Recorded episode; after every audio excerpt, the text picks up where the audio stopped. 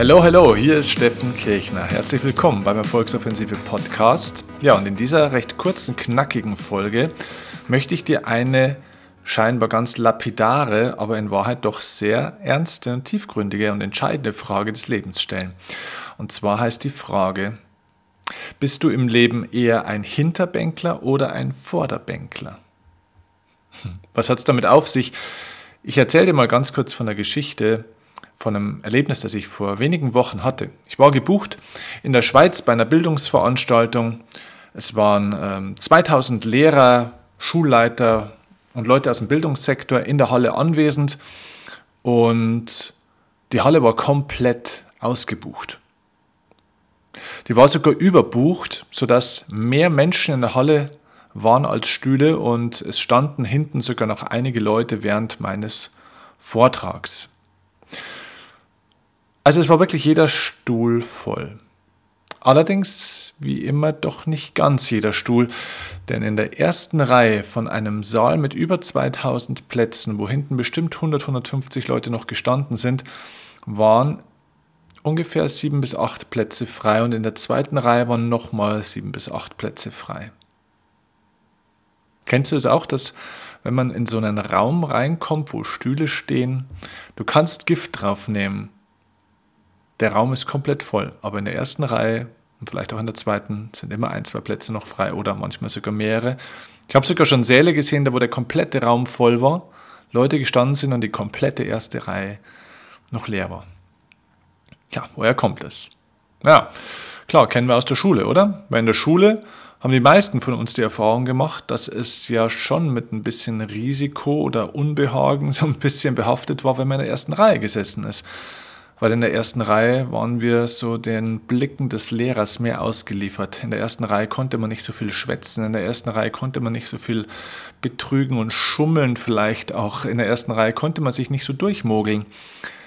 Also man war irgendwo ein bisschen näher dran.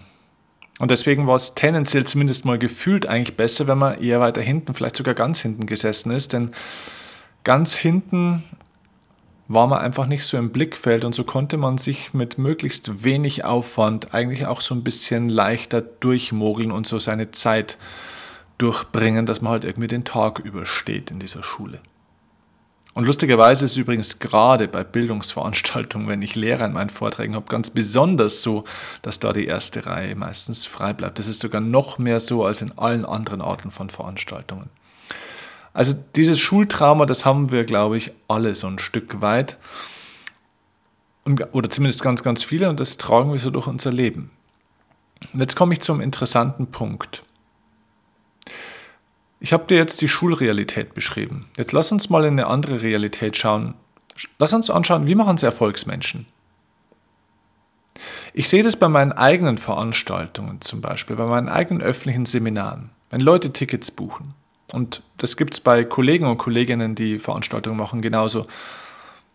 Da gibt es Menschen, die sogar bereit sind, 100% oder vielleicht sogar 200% mehr Geld zu bezahlen, also ein teures Ticket zu kaufen, anstatt 100 Euro bezahlen die 200, manchmal sogar 300 Euro oder noch mehr, um in den ersten Reihen sitzen zu können. Überleg dir mal den Kontrast. Das heißt, in der Schule haben viele Menschen alles dafür getan, um möglichst weit hinten sitzen zu können. Und Erfolgsmenschen tun möglichst alles dafür, um möglichst weit vorne sitzen zu können. Und das ist ein interessanter Zusammenhang, oder? Denn ich glaube, das ist einer der Hauptgründe, warum die meisten Menschen nicht erfolgreich sind und auch nicht erfolgreich werden. Denn sie haben diese Mentalität und diese Haltung des Hinterbänklers, also hinten zu sitzen, mitgenommen. Und ich sage dir, wenn du im Leben erfolgreich werden willst, dann musst du vom Hinterbänkler zum Vorderbänkler werden. Wenn du im Leben nach vorne willst, ja verdammt nochmal, dann musst du dich auch vorne anstellen in der Reihe. Dann musst du dich auch nach vorne setzen. Menschen, die in den vorderen Reihen sitzen, die glauben nicht, sie sind was Besseres als die anderen. Die glauben nicht, sie sind wichtiger und schöner und was Tolleres. Nein, die wollen halt nach vorne. Und so wie du im Leben eine Sache machst, so machst du fast alle Sachen. Und wenn du im Leben nicht nach vorne willst, dann wirst du natürlich eine gute Kompetenz entwickeln, dich hinten anzustellen und hinten zu warten und dich zu verstecken im Leben. Und wie alles im Leben, was man über Jahre hinweg wiederholt, da wird man ziemlich gut drin. Und Menschen, die sich gut verstecken können, verstecken sich irgendwann so gut im Leben, dass sie sogar der Erfolg nicht mehr finden kann. Das heißt, du bist so gut versteckt, dass du überhaupt nicht mehr sichtbar bist. Wohin willst du in deinem Leben? Willst du nach hinten oder willst du nach vorne? Und wenn du nach vorne willst, verdammt nochmal, dann tu alles davor, um dich auch nach vorne zu stellen, dich nach vorne zu setzen. Und glaub mir eins, es gibt sehr wohl einen Zusammenhang zwischen dem, wo man sich in einem Raum hinsetzt und zwischen dem, wo man im Leben steht. Überleg dir mal, wenn du zu einem Konzert darfst, vielleicht zu deinem Lieblingskünstler, deiner Lieblingsmusikerin oder Musiker oder wo auch immer, und du hast die Wahl zwischen Reihe 81 und Reihe 1.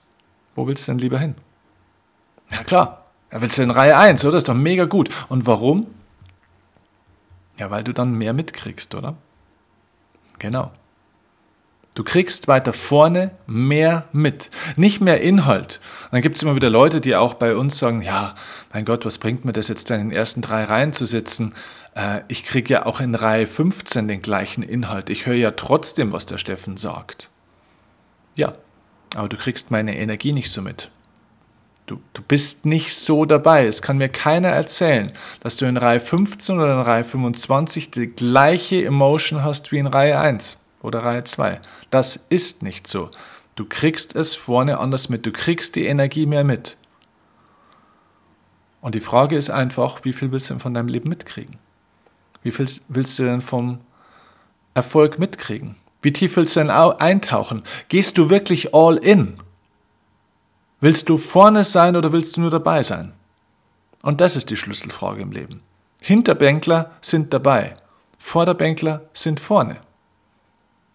Und das ist die Grundentscheidung im Leben, die du treffen darfst.